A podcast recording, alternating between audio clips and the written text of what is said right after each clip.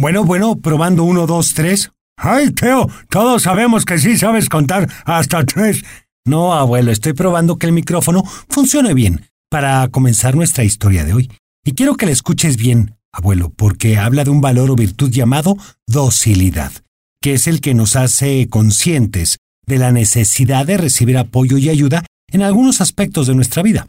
Este valor nos hace aceptar la importancia de la experiencia de otros, así como de sus conocimientos. La docilidad nos hace seres más sencillos para escucharnos y escuchar con detenimiento las sugerencias que nos hacen. Yo siempre escucho los consejos de los demás y si me quieren ayudar a hacer mi tarea y limpiar mi casa mejor, yo lo acepto con gusto. No, abuelo, no es que te ayuden a hacer eso, sino que te ayuden a reconocer el valor de otras personas y de cómo te pueden ayudar con su experiencia. Pues como que no me queda muy claro. Entonces te recomiendo escuchar esta historia. Es la historia de nuestro amigo Fernando, un niño súper inteligente, buen deportista, súper sociable y que todo hacía bien. Todo, absolutamente todo. Hasta que un día se le olvidó que también tenía que ser una buena persona y tener buenos ejemplos en su vida. Bueno, pero antes de llegar a ese día, conozcamos un poco más a Fernando. Como te dije, es un niño muy inteligente, de esos niños que antes de un examen no tienen que estudiar porque todo lo aprendió durante las clases. Es el tipo de niño que termina el examen antes que todos y está seguro de que va a sacar 10. Es el niño que siempre levanta la mano y cuando dejan algún proyecto hace el más impresionante de todos. Por supuesto que le encanta estar en todos los concursos de la escuela, el de ajedrez, la Olimpiada de Matemáticas, el concurso de oratoria y el concurso de escoltas. Siempre está entre los primeros lugares de conocimiento. Pero no solo es bueno en la escuela, juega fútbol americano, es el coreback del equipo. Es considerado como el jugador más importante y si ganan un juego, todos le agradecen a Fernando que haya jugado bien. Por supuesto, tiene su legión de fanáticos que todo el día lo persiguen por la escuela y por el campo de juego, solo para estar cerca de él. Y levantan todo lo que va tirando en el camino, con la esperanza de poderlo vender en internet. Pero Fernando todavía no es tan famoso. Aunque apenas tiene 12 años, todos los viernes tiene invitaciones a fiestas, no solo de sus amigos de la edad, sino de sus amigos del equipo de fútbol que tienen hasta 18 años, aunque sus papás, por supuesto, no lo dejan ir a esas fiestas. Pero le encanta contar en la escuela que ese fin de semana tuvo como cinco invitaciones, y a todos les dijo que no. Mientras cuenta esas historias, tiene como a 20 personas sentadas cerca de él y que lo están escuchando. A veces ha pensado en comprarse un micrófono porque se cansa de tanto hablar. ¡Qué pesadito! ¿A poco todo el mundo lo quiere escuchar? Bueno, pues varios de sus compañeros sí, pero te contaba que Fernando se estaba volviendo un poco creído. Es más, hasta estaba comenzando a tratar mal a sus amigos. Les ordenaba que le llevaran su desayuno y que estuviera calentito, si no lo aventaba lo más lejos que podía para demostrar que también sabía lanzar lejos. ¡Qué grosero! A su casa llegaba temprano todos los días su mejor amigo, para ayudarlo a cargar su mochila porque no se podía lastimar el brazo sino quien lanzaría. Ya ves, me dijiste a mí que pedirle a alguien que haga mi tarea es malo. Bueno, termina de escuchar la historia, abuelo. Pues, un día, durante el entrenamiento de la tarde, el coach les dio un anuncio. Llegaría un nuevo integrante al equipo. El entrenador habló maravillas de él. Dijo que era excelente, que había ganado varios campeonatos, que había salido en el periódico varias veces y que hasta había conocido a varios jugadores de la NFL tanto que Fernando pensó que sería un jugador enorme, que seguramente era extranjero y que él podía enseñarle muchas cosas, porque a pesar de todo Fernando creía que no había mejor jugador que él en todo el mundo. Se fue a su casa muy confiado, pensando en cómo se presentaría con el nuevo jugador. Ensayó frente al espejo y hasta sacó de su closet su jersey autografiado por Ben Roethlisberger, que había conseguido un amigo de su papá, especialmente para él. Se hizo nuevos peinados y fingía la voz para parecer más grande. Todo para poder impresionar al nuevo integrante del equipo. Al otro día llegó al campo muy confiado, caminando con los brazos como si fueran alas, saludando a todos los que se encontraba en el camino, aunque no los conociera. Algunos hasta se le quedaban viendo raro. Se había puesto lentes oscuros, unos que había sacado de uno de los cajones de su papá, y de tanto gel que se había puesto en el cabello, no se le movía ni uno solo de ellos y por supuesto el jersey. Llegó hasta su entrenador y volteaba para todos lados buscando a este nuevo integrante que había imaginado, pero solo veía a sus mismos compañeros de siempre. No veía a nadie sobresaliente para él. Hasta que, a lo lejos, vio a un niño en silla de ruedas. Le llamó la atención porque nunca lo había visto en el campo, pero nunca se imaginó que era el nuevo integrante del que les había hablado el entrenador. Vio cómo el niño se acercaba a él y se le hizo raro así que volteó para atrás pensando que iba hacia otra persona. El entrenador se quedó callado esperando la reacción de Fernando. Cuando el niño estaba enfrente a él, lo saludó. Hola Fernando, qué bueno que ya llegaste. Fernando se hizo un poco para atrás, volteó a ver a su entrenador y luego con el niño y le dijo, ¿Cómo sabes mi nombre? ¿Cómo sabes que iba a llegar? ¿Por qué te diriges a mí? El entrenador todavía estaba callado, cuando Fernando se acercó y le dijo, seguramente es un fanático. El entrenador se rió cuando el otro niño, llamado Jorge, extendió su mano y le dijo, Soy tu nuevo entrenador. Fernando no lo pudo evitar y soltó una carcajada diciéndole a su entrenador, Es broma, ¿verdad? Ya en serio, ¿dónde está el nuevo integrante? Como al entrenador le había parecido grosera la reacción de Fernando, le dijo, No hay nuevo integrante, en realidad lo que Jorge te acaba de decir es la verdad. Él es tu nuevo entrenador y empiezan su trabajo juntos hoy mismo. ¡Qué barbaridad! En ese momento, Fernando abandonó el entrenamiento mientras todos veían cómo se iba. Algunos pensaron que era broma y que en cualquier momento regresaría, pero se quedaron esperándolo porque Fernando nunca regresó. Hasta el otro día, al entrenamiento del sábado. Llegó pensando que Jorge ya no iba a estar ahí y que en realidad todo había sido una broma, pero en lugar de eso vio a Jorge entrenando al otro quarterback, al que era su suplente y pensó que estaba enojado con él y por eso lo hacía. Se dio cuenta de que lo de Jorge no era broma y se acercó a él para disculparse. Perdón amigo, ayer me fui porque pensé que todo era una broma y que el entrenador me iba a llamar riéndose, pero ya vi que no. En este momento me pongo a entrenar. Jorge lo miró y le dijo, sí puedes entrenar, solo espero que te acuerdes que mañana no vas a poder jugar. Jugador que falta un entrenamiento se tiene que quedar en la banca es para que no te lastimes. Fernando abrió los ojos muy grandes y otra vez pensó que era broma, así que no se preocupó. Al otro día llegó listo para el partido, con su uniforme súper limpio y todo, porque siempre que su mamá lo lavaba estaba junto a ella verificando que lo hiciera bien, para que no le quedara ni una sola manchita. Bastante presumido este. Bueno, Jorge no le dijo nada. Hicieron la formación y para su primera jugada gritó, César, al campo. ¿César? Eso era imposible. César era el sustituto. No podían empezar el juego sin él, pero luego Fernando pensó que Jorge no lo metía para que no se lastimara o para que su uniforme no se ensuciara tan rápido, pero así pasó el primer cuarto, el segundo, el tercero. Y ya estaban en el cuarto cuando Fernando se acercó a Jorge a preguntarle qué pasaba, que por qué no lo había metido. Jorge se le quedó viendo con cara de duda y le dijo, creí que eso había quedado claro. El jueves te dije que no se te olvidara que ibas a quedarte en la banca. Fernando estaba tan enojado que aventó su casco y se puso a gritarle un montón de cosas a Jorge, mientras el equipo volteaba a ver el chisme.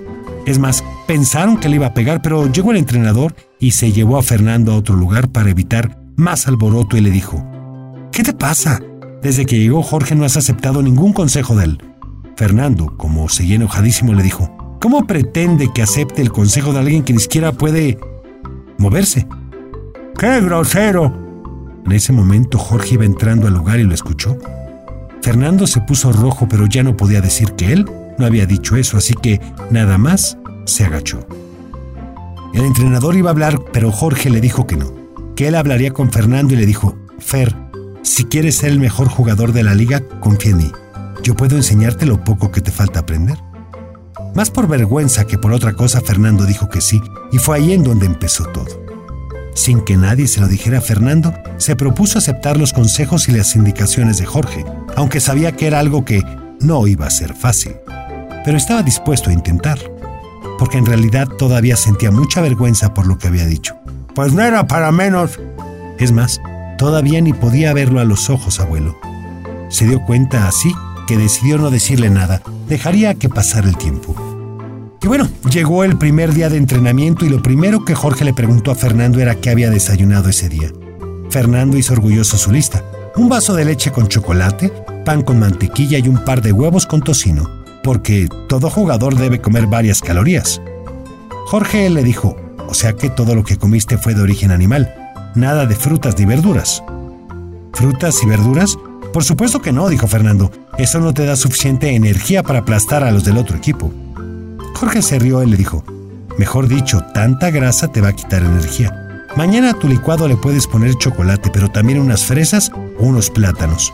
Bueno, la receta no sonaba tan mal y agregó, y a la comida también agrégale color verde. ¿Color verde? ¿Tendría que pintarla? Creo que no. Pero para que no se confundiera le dijo, me refiero a que le agregues lechuga, espinaca, berros, aguacates y brócoli. Fernando lo pensó un poco. Quería decir que no, pero recordó que había decidido seguir sus consejos, así que le pidió a su mamá que su comida incluyera algo verde. Pues se lo hubiera hecho él. Bueno, abuelo, así era Fernando. Ese era el primer paso. Al otro día, Fernando seguiría otra lección. Cómo tratar a la gente. Fernando estaba tan acostumbrado a tener a sus fanáticos que hacían todo por él que ya se le había olvidado decir por favor y gracias. Y Jorge se lo recordó. Cuando alguien haga algo por ti, di gracias. Cuando quieras que alguien haga algo por ti, pídelo por favor. Llegaron al campo y el cuidador les abrió la puerta. Fernando se pasó sin decir nada, pero Jorge pasó la silla de ruedas por su pie y Fernando gritó ¡Auch, qué Y en ese momento recordó lo que debía hacer. Y no muy convencido dijo Gracias, señor. Y se pasaron. El resto de la tarde Fernando se la pasó recibiendo pisotones cada que olvidaba decir por favor y gracias, pero al final del día lo había logrado. Fernando recordaba hacerlo cada que era necesario. Después del entrenamiento llegó a su casa, se sentó en el sillón y prendió la televisión. Justo en ese momento sonó el teléfono. Contestó y escuchó. Seguramente llegaste a descansar. Aventaste tu mochila y tu equipo en el lugar en el que cayera. Te sentaste todo sudado y lodoso en el sillón y ni siquiera has revisado si tienes tarea. Fernando se quedó callado unos minutos. ¿Cómo sabía Jorge todo eso? Se asomó a la ventana a ver si lo estaba vigilando y sacó todas sus cosas para ver si no había una cámara escondida. Jorge le dijo, no te estoy vigilando, es que te conozco. Levanta tus cosas, acomódalas, termina tu tarea, ve a bañarte y cena. Y si todavía tienes ánimos, entonces, y solo entonces, puedes ver la televisión.